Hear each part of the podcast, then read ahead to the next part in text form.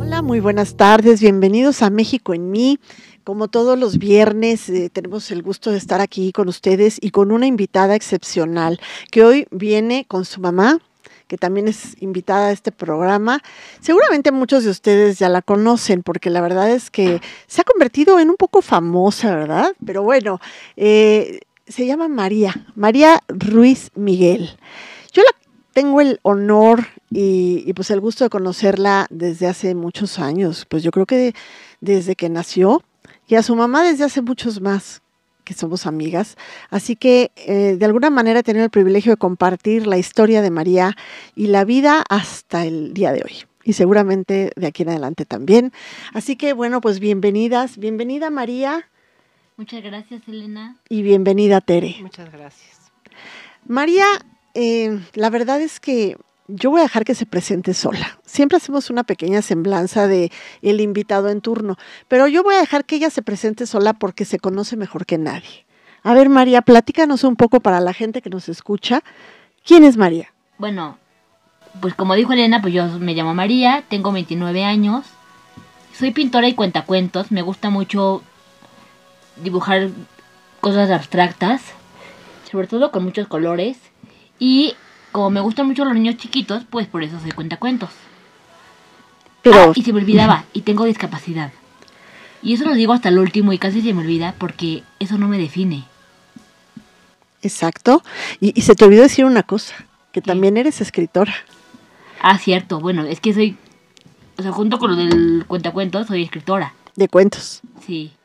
Y tienes uno que me encanta, ¿cómo se llama? El primero que escribiste. El, de, el sapo que no quería, no, quería, no quería ser príncipe. Exacto, el sapo que no quería ser príncipe. Me encanta, me encanta. María está llena de, de, de, facetas distintas. La verdad es que ahorita, ahorita nos va a pre presentar o nos va a platicar un poquito de cuáles son esas discapacidades de las que nos habló ahora, pero cómo ha aprovechado las capacidades que tiene para hacer cosas muy importantes en la vida y sobre todo para hacer mucha conciencia. Ahora me estaba platicando que, que, se estrenó como conferencista y que está dedicándose a hacer conciencia entre los médicos de cómo deben tratar a las personas con discapacidad y de otros temas bien importantes de los que está hablando en público. La verdad, yo la admiro porque hablar en público pues es difícil y María, quiero que nos platiques un poco esta nueva faceta de, de ti como conferencista y, y, los dos temas que estás abarcando ahora. Platícanos si quieres un poco primero del de los médicos y después del otro. ¿Y cómo le haces para pararte en un auditorio y hablar así como enfrente de tanta gente? Bueno, primero me, me, preguntas, me preguntabas qué discapacidades tengo. Bueno, yo tengo parálisis cerebral y soy débil visual y débil auditiva. Y pues bueno, como dice Elena, efectivamente estoy empezando como conferencista. Bueno, ya, llevo mucho tiempo, o sea, como dando conferencias, pero ahora como que lo, lo, lo, lo tomo como que más en serio. Porque se me hace muy importante. Sé que los médicos lo hacen con toda la buena intención del mundo. Bueno, pero como bien dices, eh, no es suficiente a veces las buenas intenciones y para ello hay que conocer a quien a quien estás atendiendo. Tú, María, ¿qué les dices a los médicos en tu conferencia? Este, pues bueno, yo lo que les digo es para empezar que se dirijan a mí, porque muchas veces, o sea, llegan los médicos y es, ¿cómo se llama ella? Hablándole a mi mamá. Y la cosa es, ¿quién se va a atender? ¿Mi mamá o yo? Déjame interrumpirte ahí. Y muchísimas veces, o la gran mayoría de las veces cuando vamos al médico con ella, al principio cuando el doctor no sabe cómo dirigirse a ella y se dirige a nosotros, siempre le, decimos, le decimos, diríjase usted a ella. Ella le puede contestar. Pero, pero no, no saben. Y entonces vuelven a preguntarnos a nosotros. Mm. O me tratan como niña chiquita, así de, ay, mi amor, ¿cómo te llamas? Y yo así de... Una paletita para la niña, ¿no? Claro. Sí. Y tienes 29 años. Sí. Eres una mujer. Exacto. ¿Y qué otra cosa les dices a los médicos? Además de que se dirijan a ti y, y evidentemente esto hablando de todas las personas, ¿no? Con pues, una por ejemplo, las cuestiones sensoriales. Digo, yo no tengo autismo, pero trabajo mucho con personas con autismo y aparte, este, digo, tengo muchas cuestiones a nivel sensorial, por ejemplo, ol- olores, temperaturas, este, y, digo, sobre todo yo al, ser- al ser débil visual, o sea, conmigo no pueden llegar y nada más picotearme así sin avisarme. Claro. O sea, sí les digo, a, a ver, a ver, sé que hay cosas que por protocolo no pueden cambiar. Por ejemplo, yo no soporto el olor a toallitas húmedas. Sé que un hospital va a oler alcohol y a toallitas porque, pues, hospital. Y, Claro. O sea, pero hay cosas que los doctores pueden hacer para que nos sintamos más a gusto. Tienes toda la razón. Y es que de, de- de por sí los, los hospitales tienen un olor muy característico, ¿no? Exacto. Y para, fíjate, eso que tú estás comentando es porque cuando tienes una discapacidad lo compensas ah, como desarrollando más otras capacidades y entonces tú tienes a lo mejor más sensibilidad con el olfato que lo que puedo tener yo o lo que Sí. puede tener otra persona. Y eso, a lo mejor no estar consciente de eso, pues impide tratarte de la mejor forma, sobre todo como dices tú, en cosas que, que se pueden evitar, como que te avisen que te van a hacer de por sí, ¿no? A cualquiera nos gusta que nos avisen, no que te lleguen así de repente.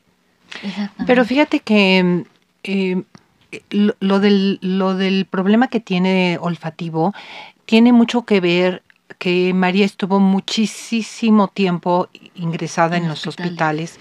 ¿Cuántas operaciones eh, pasaste? 14, 15 operaciones eh, cuando era pequeña. Y entonces e- ella relacionaba el dolor con olores de, hos- de hospital que eran de limpieza. ¿no? Eh, y, y- y eso le afectaba muchísimo. Exacto. Ya actualmente, aun cuando María es muy consciente de eso, le sigue molestando. Claro, por supuesto. ¿Y qué otras cosas les dices a los médicos en tu conferencia?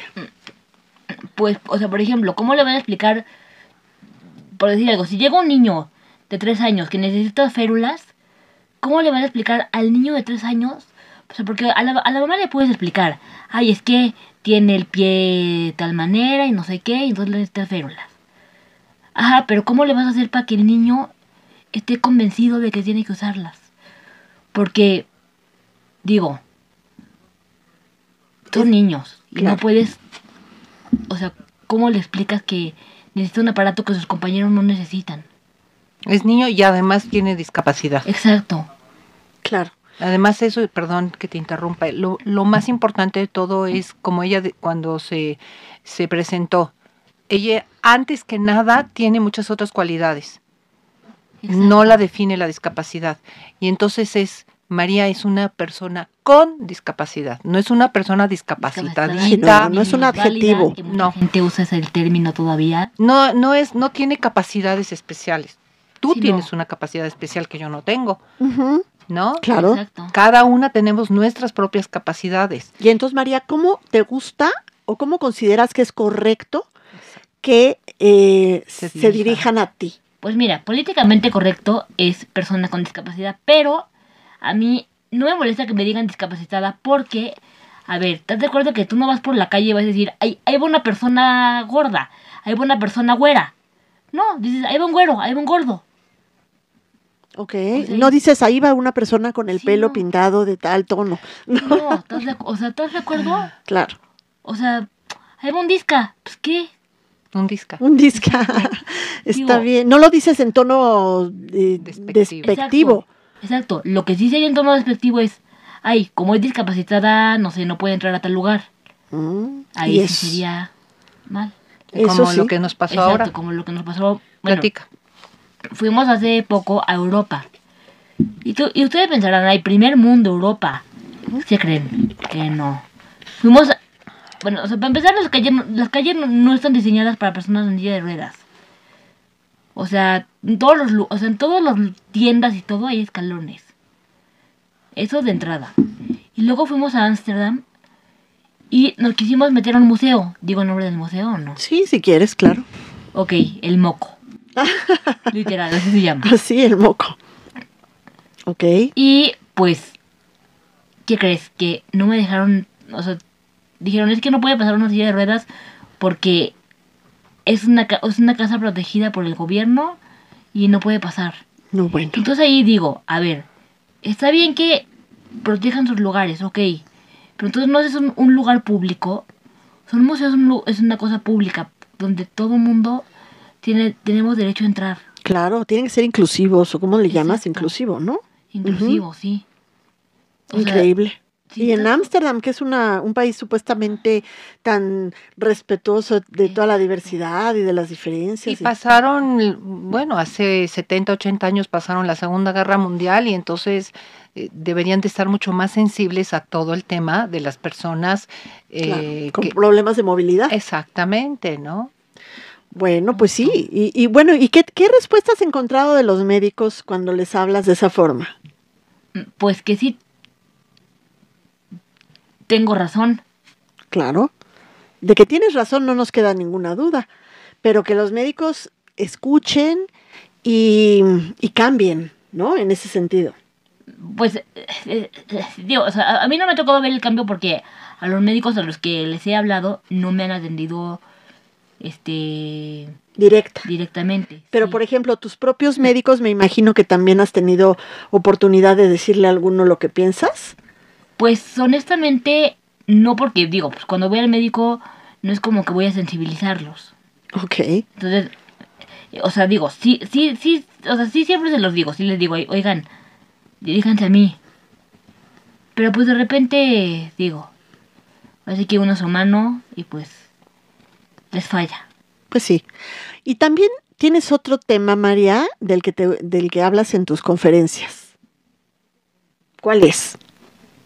El de la escuela. Ah, el de la escuela. Ah, el de la escuela, sí. Y mira que tienes ahí experiencia porque Sí, claro. eh, estuviste en escuelas distintas. Distintas me refiero a que fui, cambiaste de, de colegio Sí. algunas veces por ciertos temas. Sí. Y eh, bueno, ¿nos podrías platicar un poquito de tu experiencia? Bueno, mucha gente habla de, de la inclusión y que qué padre es la inclusión. Pero seamos muy realistas. Hay personas que no están bien en inclusión. O sea, digo, yo ahorita que estoy teniendo la experiencia de trabajar, de capacitarme en Domus, que es un instituto, es, un instituto para personas con autismo. O sea, hay chavos que tienen de 16 años y siguen pensando como un niño de 2 años. Y ahí déjenme decirles que María, eh, ahí tú trabajas, bueno, tú haces una labor ahí con, con los chavos y los niños, ¿no? Sí, ahí es donde soy cuentacuentos. Exacto. Y bueno, ¿qué, qué experiencia tuviste en las escuelas? ¿Son verdaderamente inclusivas? La verdad, no. O sea, pueden ser inclusivas en cuanto a arquitectura, pero en cuanto a alumnos, en cuanto a currículum, en cuanto a Adecuaciones. adecuaciones, no. a la forma de, de llevar los estudios, ¿no? Exacto. Tú, por ejemplo, teniendo una debilidad visual, pues evidentemente no, no podías a lo mejor leer los libros de una misma forma que los demás. Justo. O sea, por ejemplo, a ver, a mí, ¿de qué me sirve saber, por ejemplo, hacer logaritmos? A mí tampoco me ha servido nada. Yo creo que a poquita gente, pero bueno, este, sí entiendo el punto. Eh, yo creo que ahí las escuelas y el sistema educativo en general se tiene que enfocar Sí. en lo que el niño en ese momento necesita, y además en engrandecer lo que puede hacer, en, hacerle como desarrollar al máximo sus capacidades y que no se atore en lo que a lo mejor le cuesta trabajo. Pero eso yo creo que nos pasa a todos, ¿no? Porque tienes como más facilidad para unas cosas que para otras. Sí, claro. Fíjate que lo que nosotros nos dimos cuenta en las escuelas, que aun cuando haya buena voluntad en las escuelas de, eh, de incluirlos, aunque el colegio se haya preparado y todo, depende exclusivamente del maestro en el que está eh, la persona con discapacidad. Únicamente. ¿Por qué? Porque si el maestro no le interesa, los niños no son inclusivos con sus eh, compañeritos que tienen alguna discapacidad. Punto. Si el maestro sí quiere, entonces hará el esfuerzo para, Para que incluir. para incluirlos. O sea que lo que me quieres decir es que, que te acepten a ti los niños del salón tiene que ver con la forma como el, el maestro maneja el tema. Pues muchas veces sí, porque, eh, o sea, ¿qué persona, o, o- o sea, si la maestra dice, no te juntes con ella porque se hace pipí, un- tú como niño vas a decir, pues ella es una cochina y no me voy junto con ella. Claro. En cambio, si la maestra, no sé, te dice, oye, pues mira, ella no puede caminar, pero ¿qué crees? Que es muy inteligente en matemáticas o que es muy inteligente en tal cosa y te puedes juntar con ella y le incluyes eh, en trabajos en equipo y este... O, o, o es muy creativa como tú, Exacto, ¿no? exacto. Dibuja padre, eh, hace cuentos, lo que sea, escribe. Todo eso, eh, de- entonces, que... Pero fíjate que tienes toda la razón, depende de cada maestro, pero también la escuela, como Totalmente. su directriz debe de ser capacitar a los maestros y exigirle a los maestros que eso no suceda. Porque el bullying, por ejemplo, muchas veces se da cuando los niños perciben que hay alguna diferencia o que hay una eh, debilidad o vulnerabilidad en alguien que pueden abusar. Y si el maestro no tiene esa, como f- va formando esa cultura, ¿no? En los alumnos, pues eh, sí tiene mucho que ver. Pero también la escuela. Por eso, o sea, a ver, sí, definitivamente la escuela es la principal, pero finalmente, y nosotros lo vivimos en el colegio, ¿verdad, María? ¿Cuántas Sí. veces eh, Dependía. tenía, tenía, tenía maestros que eran muy inclusivos y María se la pasaba maravillosamente bien Exacto. porque los, los alumnos estaban con ella y hacía todo la maestra para incluirlos. Lo que pasa es que es un esfuerzo extra que se le está pidiendo al maestro, Trabajo de más. un trabajo de más, sí, porque se sale de la de la media. de la línea. y de la comodidad. Pero bueno, esa es la vocación de ser maestro, ¿no? No, Exacto. no es hablarle a todos igual, No. es enseñar. Mm, Digo, ahora, lo que yo digo, la inclusión no es para todos. O sea, en mi caso, Exacto. sí. Pero, o sea, en el caso de los chavos que te digo, de, que hay, hay muchos endomos que tienen 16 años, siguen pensando en Barney, seamos realistas. ¿Qué van a hacer en una prepa?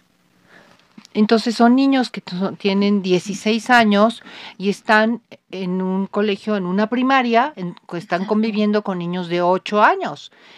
Eso es lo que no está bien, No, es lo que está diciendo María. claro, para también sentir, o sea, para que te puedan incluir, tienes que tener algún vínculo, alguna manera de convivir en las mismas circunstancias, ¿no? Sí, o algunos intereses parecidos. eh, O sea, porque, Ujú. ok, o sea, podrán ir a la escuela y podrán tener un, curri un super currículum, pero seamos realistas. O sea, si a los 16 años hablas de Barney en prepa, ¿van a querer juntarse contigo? No. No. No, Entonces, ahí la inclusión no es para esa persona. O sea, por más duro que se escuche, chances se pueden incluir en, en otro tipo de circunstancias. O sea, puede ser que, no sé, este, se organicen una fiesta y pues inviten a este, a este chavo y yo qué sé, se pongan a bailar con él. Pero del día a día, no. ok, sí te entiendo, pero yo creo que la inclusión eh, va más allá de simplemente eh, claro, las actividades, le- va, ma- va hacia el respeto, Sí, claro. hacia el reconocimiento, hacia ver a la otra persona con sus Sí, claro, con- cualidades y con su propia luz y no necesariamente como tú dices a lo mejor va a tener cabida en algún plan donde Exacto. no ni él se va a sentir a gusto a lo mejor Exacto. pero sí em, tenemos que ver como, como sociedad que a lo mejor debe de haber escuelas donde ese, ese niño pueda estar con gente que es este con los mismos intereses, ¿no? Justo. ¿No? Es, es pensar Sí. en la inclu- inclusión de otra forma, no encajarlo a fuerza. Hay escuelas que, que tienen a chicos con discapacidad, nada más, que Sí, son chicos que, exacto, que no pueden ser, como dice María, incluidos, Incluidos. En, en una Mm. escuela regular. Claro. Exacto. Tú, María, ¿cómo viviste en, en las escuelas donde estuviste? ¿Qué hubieras cambiado? ¿Qué, qué te hubiera gustado desde a- ahorita que lo ves a la distancia y del- eh, desde el futuro? ¿Qué te hubiera gustado que fuera diferente en tu caso? Pues, sobre todo mis compañeros, digo, sé que es muy difícil que una persona cambie, pero esa parte de... o sea, digo, también a mí me faltó querer so- socializar con ellos. También yo soy medio antisocial y pues me faltó esa parte de abrirme más. Ok. Pero pues sí, como que esa parte de. No sé. O sea, de que, de que, de que estuvieran más sensibilizados. Ok. Perfecto. Bueno, pues todo eso me imagino que tú lo dices en tu conferencia. ¿Y esa conferencia la diriges a maestros o a quién? ¿O a gente en general? A gente en general.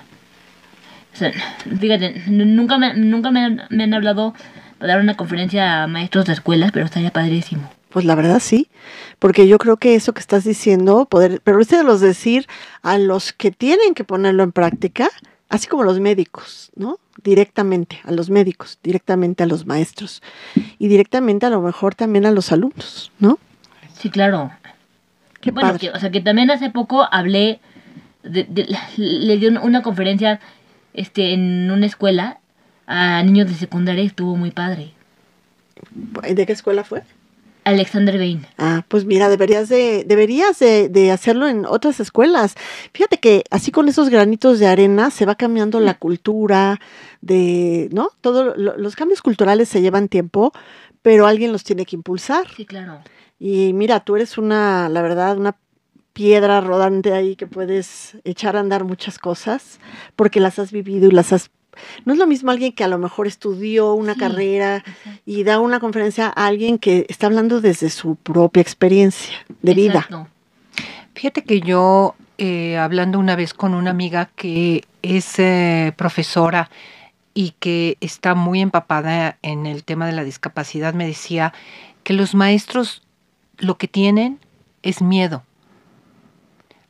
a estos retos tan fuertes que son de, de, de sacarlos bien a los a, la, a, a, estos alumnos que tienen, que tienen. Ahora, no necesariamente tiene que ser una persona como María que tiene tres discapacidades, no una, no dos, tres discapacidades, ¿no? Pero hay, hay discapacidades menos obvias y algunas veces hasta más difíciles. Una, una, una, una DD, ¿no? Claro. Este, autismo. Un autismo. Claro. Sí, por supuesto.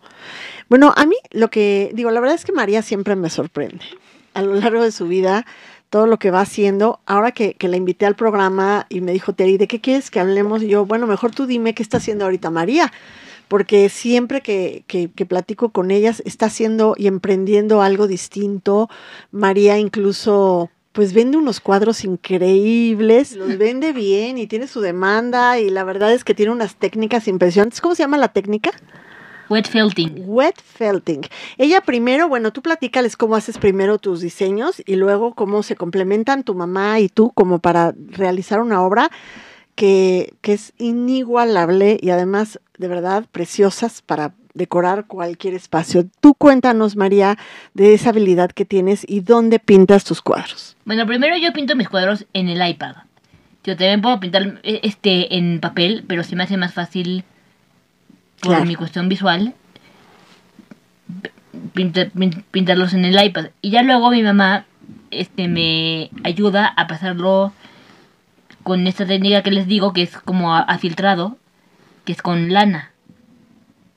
Y eso nos vas a platicar un poquito tú, Tere, nada más, este, para que entendamos de qué estamos hablando, porque mucha gente no conoce esa técnica. Tú, tú, ves el iPad y la verdad es que los, los, las pinturas que, que, hace María ahí son espectaculares porque ella usa contraste de colores muy intensos y además mmm, como ella se imagina o se quisiera imaginar el mundo, a lo mejor árboles de peces y nubes de animales y a lo mejor el pasto es morado, o sea, ella no tiene límites en su imaginación y hace unos mundos preciosos, increíbles y súper eh, impactantes. Pero luego viene el siguiente reto, que es convertir eso en, y cuéntanos, en lana. En lana. ¿Cómo le haces, Tere? Pues mira, lo, lo, primero que hago es que María me dice, porque muchas veces sus dibujos son una cosa y otra cosa y otra cosa, y luego me dice María, ahora quiero todo esto, juntarlo. Entonces yo soy la encargada de hacer la, la, la tela de lana de, de, sus diseños. Entonces es un proceso... Desde la fibra, pintada. Sí, ya, ya actualmente la compro eh, pintada, la lana que es una lana australiana que viene en diferentes tonos. Entonces hago una cama de, de lana en la, en la mesa y eh, blanca y luego encima le voy poniendo ya las diferentes tonalidades y haciendo las formas de los dibujos de María. Tengo yo el dibujo enfrente y lo voy haciendo. Y después eso se tiene que encoger. O sea, por ejemplo, para una medida más o menos así, se tiene que hacer lo doble de tamaño. En, ese, en esa parte ya me ayuda el papá de María, Enrique. Es todo un equipo. Exacto. Entonces estás hablando de, que un, un cuadro de estos es un mismo tejido formado con diferentes, con el material de diferentes colores y acaba siendo un paisaje o, una escena increíbles. ¿Dónde podemos ver la obra de María Tere? En su Instagram, ahí los María, danos tu, tu, Instagram. Es arroba María Ruiz Miguel. Métanse, de verdad, van a quedar impresionados. Y también se hacen sobre pedido. Hay muchos clientes que, que que piden algo en específico. Entonces yo le digo a María y María me dice, mamá, eh, hay que agarrar este y este y este y en eso lo hacemos y me dice, pon esto acá. Por ejemplo, decías el, el árbol de, peces. Ese árbol de peces tiene una historia muy simpática. Este, eh, bueno, es que ese, fue un pequeño accidente porque yo, yo andaba buscando árboles para dibujar y me encontré un árbol que lo vi y yo juraba que eran peces, pero después me dijeron, son pájaros. Ah. Y yo así de, ah, ok. Pero yo ya lo había pintado Pero quedó increíble. y ese se lo regalamos a alguien muy especial, ¿verdad, María? Sí. Qué padre. Y fíjate, qué bonita manera de ganarse la vida con la creatividad y el arte. Y además el trabajo en equipo, en, en familia, porque son todo un equipo. Eh, de verdad, pocas veces he visto un padre, papá, hombre, tan colaborador, ¿no? Eh, y tan apoyador y tan parte de eh, esta dinámica familiar que han, que han convertido eh, esta familia, incluyendo a sus dos hermanos maravillosos. Entonces, eso es un ejemplo también, ¿eh? Como familia son un ejemplo, como padres, como, y obviamente como ejemplo de superación, María. María es, es como de verdad una inspiración para muchas personas. Y bueno, em, fíjate que también quería yo decir algo. Yo de verdad he, tenido que superar el pánico escénico. Yo siempre he pensado pararme en un auditorio, hablar de un tema y mi peor pesadilla es que de repente se me olvide lo que tengo que decir y me quede yo callada. Así que plantarte en un auditorio, María, y hablar no solo hablar de lo que sea, me parece un reto, pero además hablar de temas tan difíciles, tan personales, eh, tan, pues hasta disruptivos, ¿no? Para muchas personas. Yo de verdad te admiro. Dime, ¿cómo le haces? O, a ti te da igual, a ti te vale y te subes y ya. Pues mira, la ventaja que yo tengo es que no alcanzo a ver bien. Entonces, eh, o sea, me da lo mismo si hay 40 mil personas y si nadie me está poniendo atención porque están en, en su celular. Honestamente, yo nada más digo lo que tengo que decir y ya. Me encanta.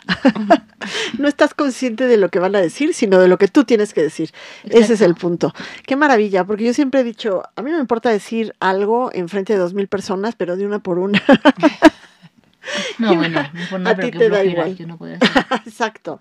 Pero qué, qué padre. De todas maneras, ¿no has sentido nervio? No. Wow. Fíjate, me da más nervio cuando cuento cuentos. ¿Por qué? Ahora sí que cuento cuentos a niños menores de 5 años. Y eso sí, se hacen presentes porque se hacen presentes. O sea, si no se te trepan encima, te muerden, si no, ya te hicieron una... O sea, estás contando, digamos, un cuento de, una oruga y terminas en la oruga que se comió el conejo de la casa de la abuela de no sé quién.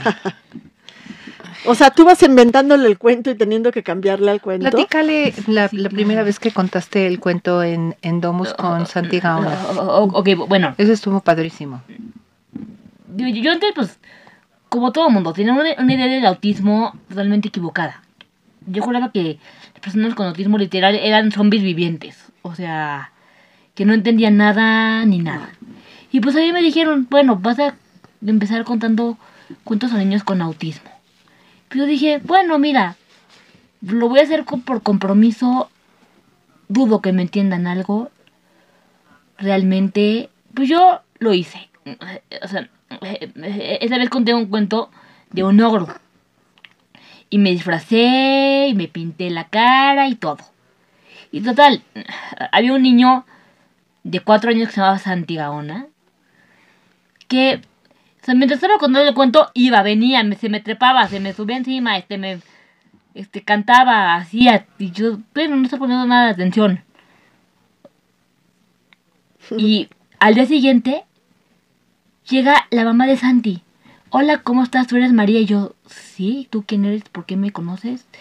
Sabes que soy la, soy, la mamá de Santi Gaona, que me contó un cuento padrísimo de un ogro que no sé qué. Y yo, ¿qué? O sea, me sorprendió que me, me haya puesto atención. Entonces, o sea, ahí, ahí es cuando uno se da cuenta. O sea, cada, cada quien tiene su manera diferente de poner atención. Y por más que tengan autismo, y por más que uno piense, es que no entienden. Sí, eso fue lo que me motivó a decir, por ejemplo, hay mucha gente que habla de cosas privadas en vez de personas con discapacidad. No se habla de, o sea, por decir algo, yo tengo problemas con que salto por todo, ¿no? Entonces de repente hay gente que puede decir, ay, le, voy a enseñar cómo María salta por todo. Entonces aplauden. Entonces yo salto. Y hay gente que, o sea, que cree que no, que la gente con discapacidad no entiende lo que se va a decir de ellas. Claro. Y te digo, yo antes sí hablaba de, de ellos enfrente de ellos. Hasta que Santi me vino a dar la lección de que entienden perfectamente. Wow, es increíble y fíjate qué sensibilidad la tuya para entender todo eso y para decir eso me motiva a seguir. En lugar de que pensaras a lo mejor, ay, qué niño tan latoso, ya no quiero volver. ¿No? qué, bien que lo tomes de esa forma tan positiva. Y además, María es muy creativa para hacer cuentos y siempre tienen algo que les puedes analizar así como de jiribilla. A mí el, el de la rana, el sapo o el sapo, eh, me encantó desde que lo leí, porque tuve la oportunidad de leerlo. Y bueno, me encantó por el fondo que traía. El mensaje, tan fuerte que traía. Si tú lo leías así nada más, parecía un cuento este, pues muy creativo y muy divertido, porque la verdad es que María además se expresa de una forma muy divertida, pero si le analizabas el fondo, María se estaba proyectando. María estaba, estaba diciéndonos un mensaje bien poderoso.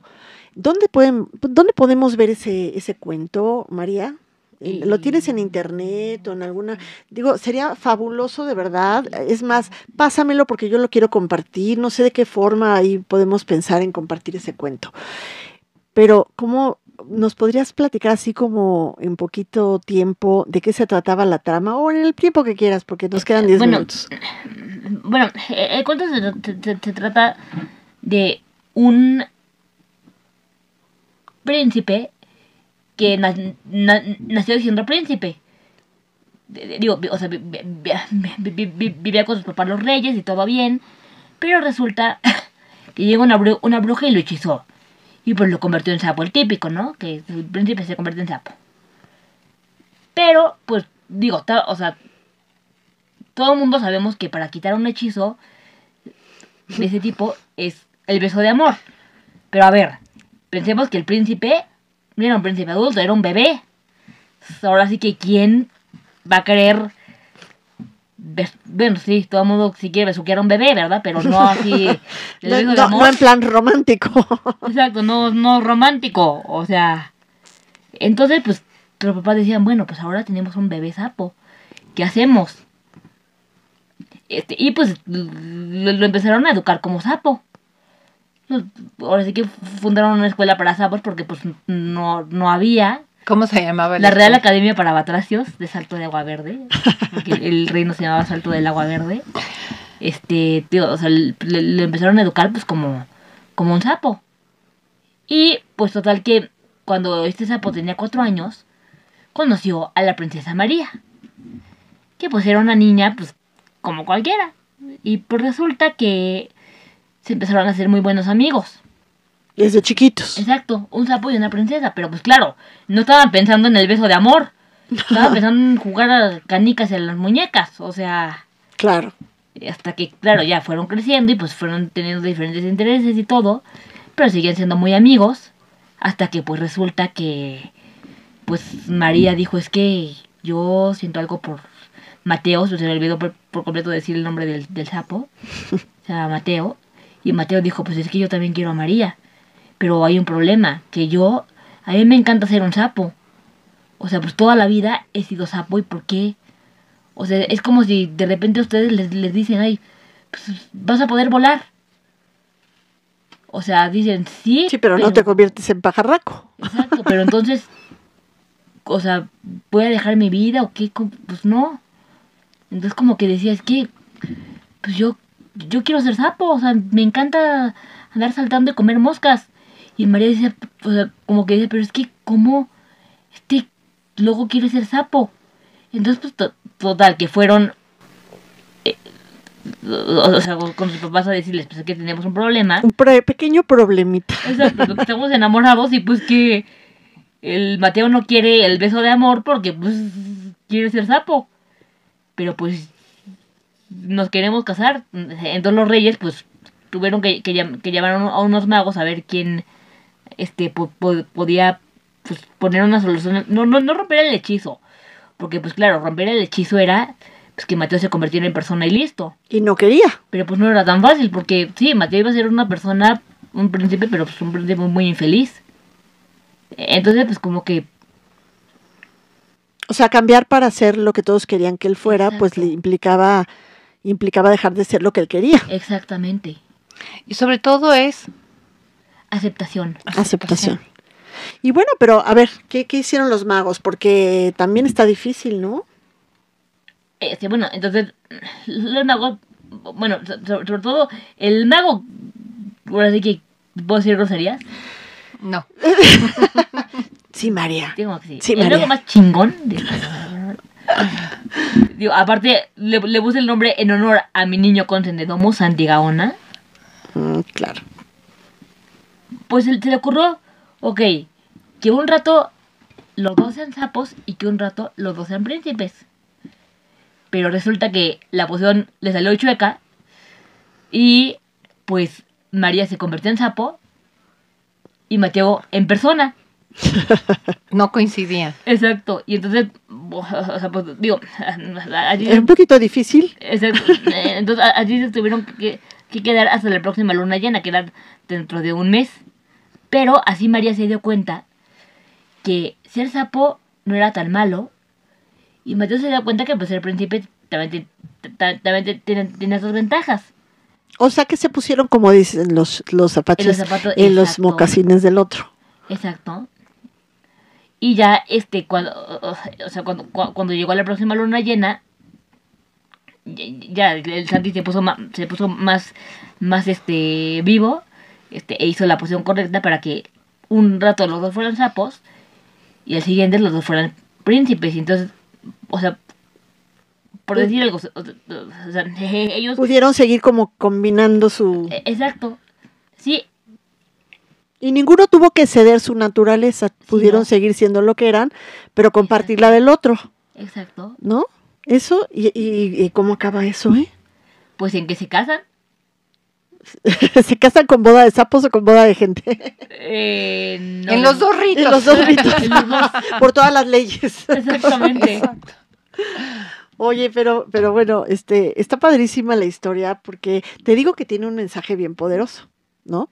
De cómo podernos amar con nuestras diferencias, pero no nada más así con, con una condescendencia de, ay, sí, este, te acepto, sino de verdad tener esa capacidad de empatía, de, de sentir y de tratar de, de, de pensar cómo es el otro y, y ponerte en sus zapatos. Y si hacemos todo, eh, imagínate que todo el mundo hiciera lo mismo, María. Sí, no, qué aburrido. No, qué padre, ¿no? Bueno, que todo el mundo se pusiera en los zapatos de los demás, digo. Ah, ah, creí que Sí. decías que todo el mundo fuera igual yo. Ah, no, igual no, qué horror, yo no, no, no. Nos faltan cinco minutitos, pero bueno, mm, nos podríamos seguir contando un chorro de historias. Yo la verdad es que quise co- contar esta porque a mí me hace mucha gracia, pero también quería que vieran cómo dentro de la creatividad para re, de alguna manera rehacer un cuento viejo, porque en todos los cuentos que hemos este, escuchado, pues ha habido un príncipe que se convierte en sapo, que le dan un beso y se transforma y vuelve a ser como todos quieren que sea. Y de esta forma le damos un cambio, María logró darle ese cambio y hablarnos de valores tan importantes que ella ha vivido y que además, este, no nada más del libro, sino que ella verdaderamente los pone en práctica, con su actividad en Domus, con su actividad como artista, con su actividad como conferencista o conferenciante, no sé cómo se diga. Pero bueno, eh, yo sí los, los invito a seguir a María, a seguir su obra y a seguirla a ella como persona, porque todo ese, ese trayecto de vida que lleva desde que nació hasta los 29 años que hoy tiene, es como para escribir muchos libros, ¿no? La verdad, también los papás como protagonistas. Y, seguramente nos va a seguir sorprendiendo. Y así como María, mucha gente, mucha gente que tiene alguna discapacidad, ¿no, María?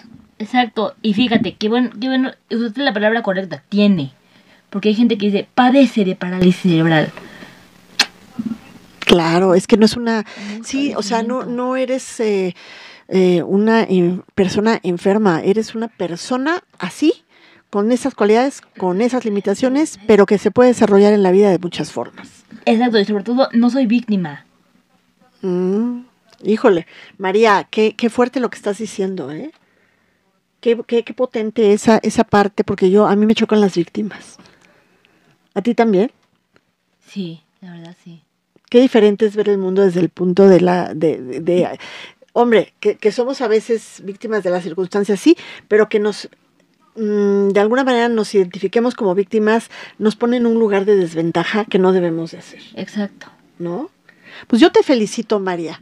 De verdad, eh, ha sido un honor y un placer y un privilegio tenerte en mi vida y tenerte en este programa, donde además de todo, mucha gente va a poder conocerte. Así que, Tere, muchas gracias, por venir, muchas gracias por acompañar a María y muchas gracias, María. Esperemos que vengas muy seguido. Sale. Sale. Pues amigos, este es el penúltimo programa antes de, de, las fechas decembrinas, así que los esperamos el próximo viernes también para darles las conclusiones de todo el año, de, de toda la actividad que tuvimos en, en México en mí. Que la pasen muy bien, que tengan una Navidad, un Año Nuevo, una Hanukkah y todas las fiestas en familia y, y pues nos ponemos el año que entra otra vez aquí a sus órdenes, echándole ganas y seguramente el 2023 nos traerá muchos retos. Hasta luego.